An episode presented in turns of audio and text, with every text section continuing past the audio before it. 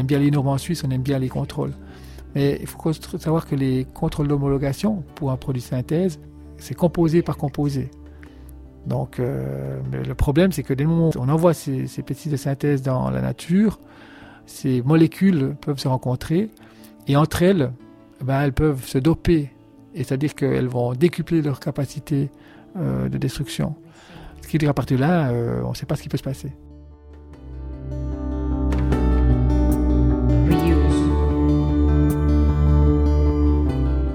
Tu parles, Charles. Manger local, c'est loin d'être l'idéal. Est-ce que tu peux nous en parler un petit peu? Comment tu es arrivé à cette affirmation-là?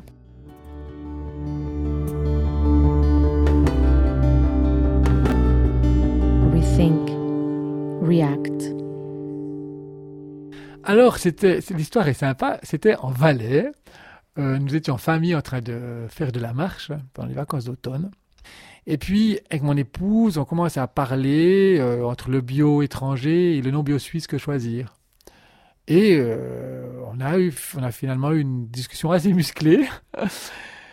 et après ça, euh, on s'est un petit peu assis. J'étais assis, on regardait le paysage, admirait le paysage. Puis je me suis dit, mais non, le bleu, mais si ta compagne de vie n'est pas capable de voir ça, mais qu'en est-il au niveau du collectif?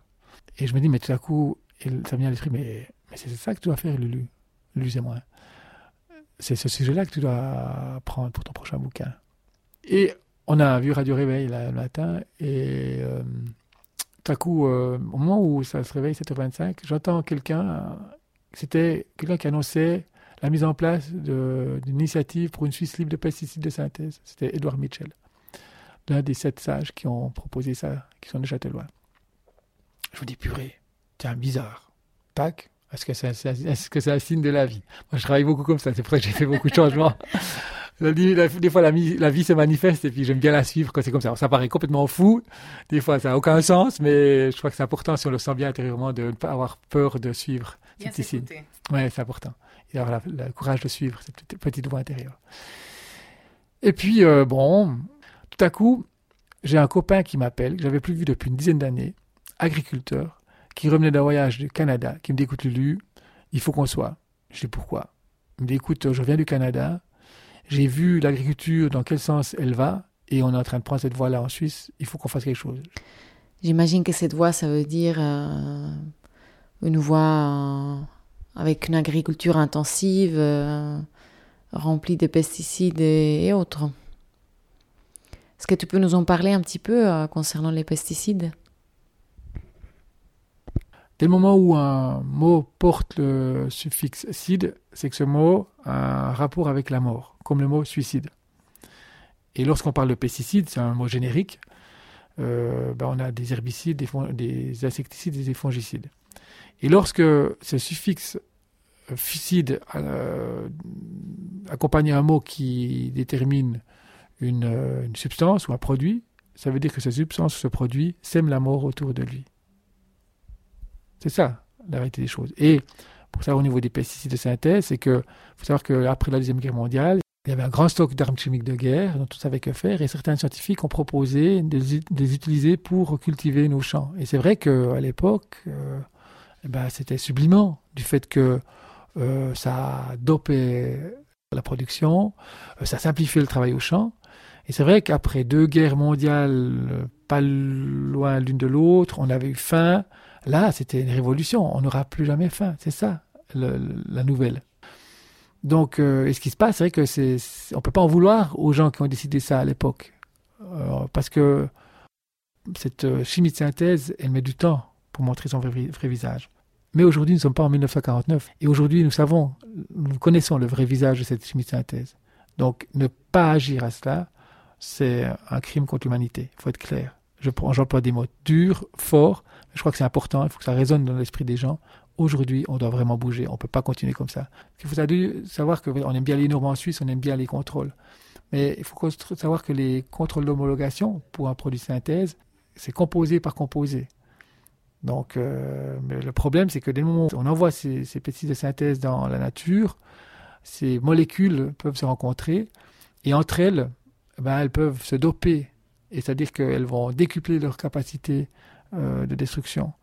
Ce qui dire à partir de là, euh, on ne sait pas ce qui peut se passer. Et aujourd'hui, il faut être clair, c'est que nos procédures d'homologation ne peuvent pas calculer ces risques-là. On n'est pas possible. Celui qui viendrait à l'affirmer, c'est une personne qui ment. Donc, il est pressant et urgent d'arrêter cette propagation de produits synthèse. C'est clair que dans l'agriculture euh, bio, on utilise aussi de la chimie, mais qui n'est pas de synthèse, c'est de la chimie biologique, qui peut être synthétisée, mais c'est pas pareil, c'est de, la chimie qui est fabriquée par la nature, qui peut tuer. mais la différence, c'est la posture qui est différente. Ces produits fabriqués par l'homme pour tuer, ils, ils sont tellement pointus sur la cible qu'ils veulent atteindre que ça éradique. C'est-à-dire que la posture d'une agriculture avec chimie de synthèse, c'est éradiquer une invasion d'insectes, c'est éradiquer euh, l'arrivée d'herbes euh, indésirées ou éradiquer les champignons qui ne sont pas désirés non plus. Alors que l'agriculture euh, biologique, c'est d'essayer de contenir une invasion d'insectes, c'est de contenir une invasion d'herbes indésirables, etc.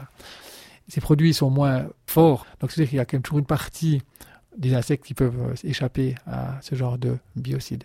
Mais ça existe. Alors, la différence qu'il y a aussi, la grande différence qu'il y a entre cette chimie de synthèse et la chimie biologique, c'est que la chimie de synthèse, la nature a beau avoir des millions et des centaines de millions d'années d'avance sur nous, elle n'est actuellement toujours pas capable de décomposer, c'est-à-dire de dégrader, ou plutôt de digérer ces euh, molécules de synthèse.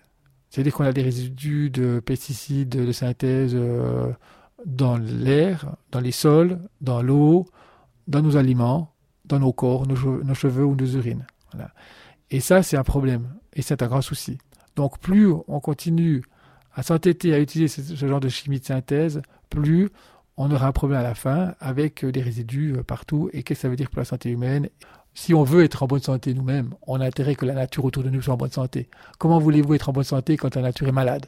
L'être humain ne pourra pas être en bonne santé entouré d'une nature malade, c'est pas possible. Concernant l'agriculture biologique, il y a aussi certains produits qui font l'objet des critiques. Certains vous rétorqueront qu'effectivement, et c'est juste, en agriculture biologique, on utilise le cuivre, qui est naturel, mais que la nature n'arrive pas à dégrader. C'est vrai que le cuivre est un problème en agriculture euh, biologique, mais s'il ne reste plus que ça comme problème à chercher, si on met tous les, milliards chaque année qui sont investis pour la recherche et qui, le 99% vont pour la recherche euh, de, chimie de synthèse, si on allait en prendre une partie et pour euh, trouver des solutions biologiques, je pense qu'on trouvera des solutions dans un temps pas si lointain que ça. Quelle solution pour favoriser les cultures bio alors, ici en Suisse? Alors déjà, un, en tant que consommateur, c'est un choix à faire, c'est d'acheter bio plutôt que non bio. Alors personnellement, en tant que consommateur, qu'est-ce que je peux faire pour favoriser l'agriculture biologique? Déjà, un, je m'inscris dans les produits de saison, dans la saisonnalité, c'est vraiment important. Deux, des produits bio-suisses. Trois, si les produits bio-suisses viennent à manquer à l'étalage, alors à partir de là, je prends du bio européen. Et comme je m'inscris dans la saisonnalité, euh, l'Europe me suffit. J'ai pas besoin d'aller outre-mer pour euh, trouver ce qu'il faut. Donc voilà, c'est comme ça que nous avons décidé de fonctionner en famille. Euh, nous sommes à 85 et 90% bio, donc il y a toujours un petit pourcentage non bio pour des trois produits où c'est pas toujours évident et autres, puis tout ça autre, voilà. Ensuite, nous aurons toutes et tous en tant qu'électeurs la possibilité de voter sur deux initiatives. Une qui est partie de Suisse alémanique qui s'intitule pour une eau, potable propre, et l'autre qui est partie de Suisse romande euh, pour une Suisse libre de pesticides de synthèse. Et ces deux initiatives proposent justement de sortir de ces pesticides de synthèse avec des chemins, des chemins différents qui ont été proposés. Ce serait génial dans le sens d'une part, on, fait le pas qu'il faut, qui est à faire, on montre ce vers qu'on doit attendre pour le reste du monde. Et comme la Suisse, bien qu'elle est toute petite, mais elle est quand même bien observée par les autres pays du monde, on pourrait peut-être bien faire des envieux, voir des gens qui commencent à y réfléchir et des politiciens qui auraient la possibilité là aussi d'aller dans cette démarche. Donc je pense que ça pourrait être le noyau de démarrage euh, mondial ici en Suisse. Et en tant que citoyen en Suisse, nous pouvons transcender les lobbies de l'industrie agrochimique. C'est possible. Il suffit d'aller voter oui en masse. Et dans dix ans, nous n'aurons plus de pesticides de synthèse, nous n'aurons plus besoin de faire les rapports qui ont été faits là par l'Office fédéral de l'environnement. Et du fait que là aussi, pour protéger nos agriculteurs, pour éviter une concurrence déloyale, les produits importés seraient que des produits cultiver sans pesticides de synthèse, ce qui veut dire qu'on éviterait comme ça de mettre à mal notre agriculture. Et là, on a 10 ans, 10 ans pour accompagner les agriculteurs à faire le pas. Et je dois dire une chose, c'est que tous les agriculteurs que j'ai rencontrés, que ce soit euh, qui, ont, qui sont arrivés, qui sont mis au bio, aucun ne regrette, aucun referait un, retour en arrière.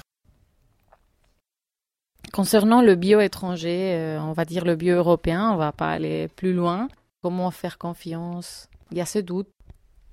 Ce que vous pouvez entendre régulièrement, c'est que déjà il y a le bio, le bourgeon, bio suisse, c'est le petit bourgeon, avec la dénomination suisse, qui veut dire que c'est d'ici. Et puis il y a le petit bourgeon qui qui n'est pas accompagné du, mot suisse, ce qui veut dire que c'est du bio étranger, mais sous le label bourgeon. Et là, vous pouvez déjà entendre, euh, j'ai vécu un, débat euh, radiophonique à RTS avec le directeur de l'Union suisse des paysans, qui est aussi conseiller national, qui nous disait, mais entre le bourgeon bio-suisse et le bourgeon bio-étranger, il y a des différences. Faux, c'est archi faux. On ne peut plus essayer de dire, des choses comme ça. Euh, les cahiers des charges sont exactement pareils. Ça change juste au niveau des, par exemple, des fruits exotiques tels que la banane ou l'ananas.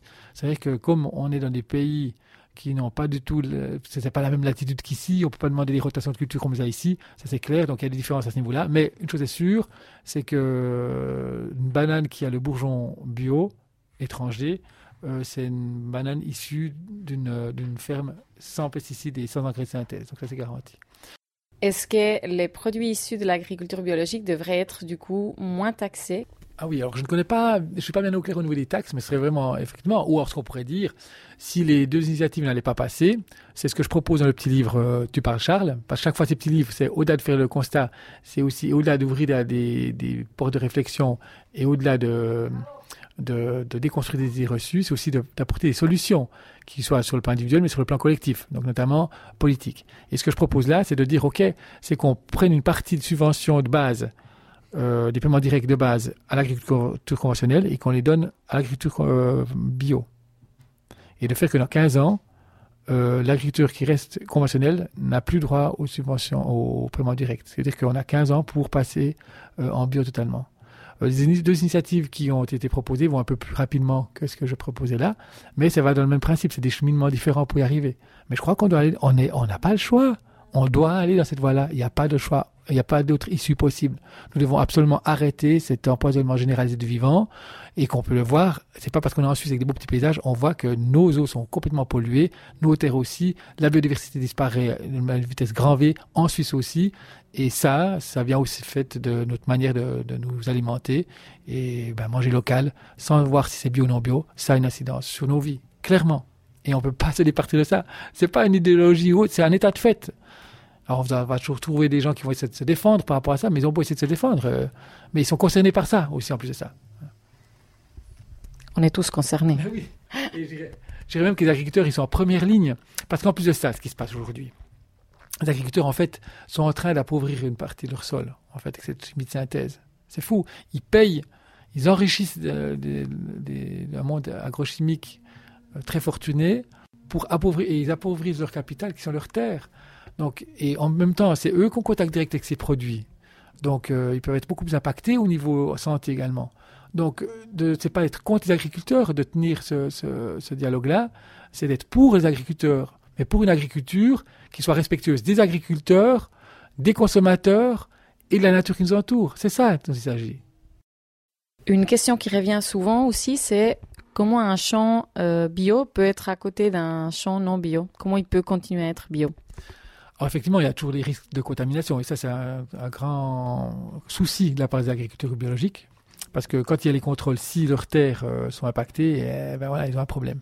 Donc ce qui veut dire qu'il y a des, petites règles qu'ils ont mis en place, c'est soit mettre des haies pour éviter de, la contamination par le vent, ou euh, ils prennent jusqu'à 6 mètres de, de bord de, dur de, de, champ euh, où ils ne cultivent pas pour avoir un lieu tampon.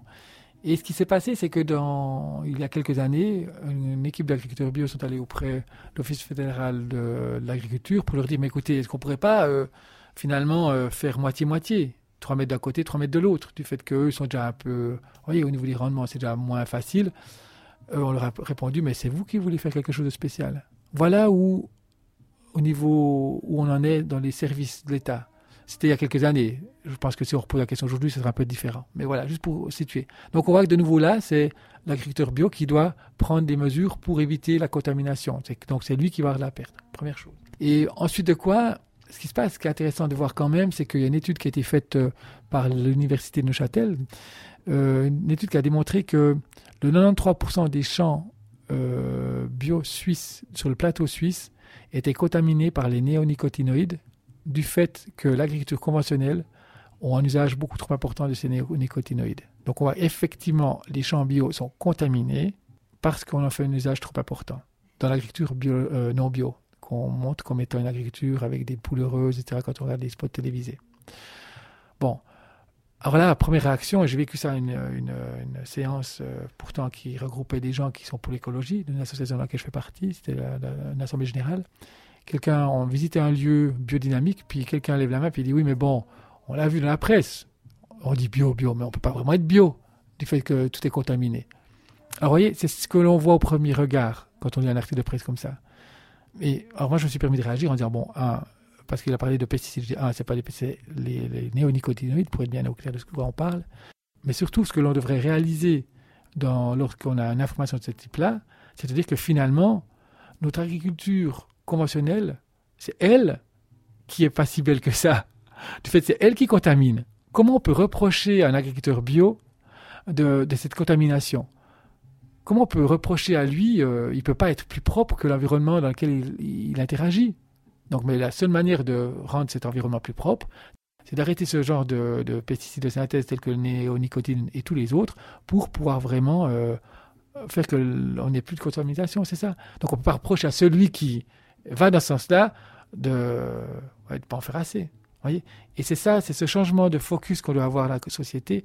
Et je me rends compte que là, c'est une personne pourtant qui est intelligente, je la connais, que j'apprécie beaucoup, mais qui a vu ça ainsi. Ouais, c'est bio. Non, c'est l'agriculture conventionnelle qui est en train de contaminer. Donc on voit bien que notre agriculture conventionnelle, on a beau nous dire que tout est OK, tout est sous contrôle. Non L'eau, on a vu tout à l'heure ce que ça veut dire, et le 93% des champs bio du plateau suisse sont contaminés par l'utilisation de euh, c'est ce qui est inscrit, l'utilisation excessive euh, de l'agriculture conventionnelle néonicotinoïde. Et ça, je crois que c'est important de comprendre ça on s'est marqué que tous les miels, bio étaient, étaient aussi euh, impactés par les néonicotinoïdes.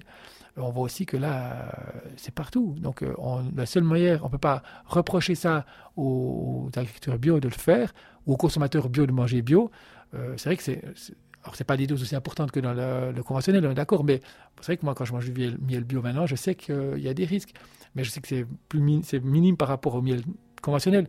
Mais malgré tout, je sais, mais je sais que je reste sur ce cap-là, parce que si je m'arrête à mi-chemin, c'est que je vais faire que, bon déjà, j'en mangerai beaucoup plus, des néonicotinoïdes, j'en agriculterai beaucoup plus, mais surtout, je donne aucune chance qu'on en sorte vraiment. Donc c'est ça qu'on doit voir maintenant.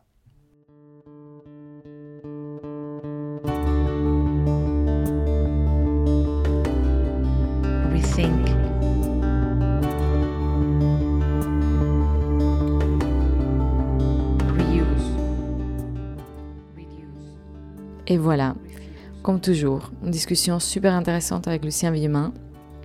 J'espère que ce bonus vous aura plu et puis je vous souhaite une très bonne journée. À bientôt.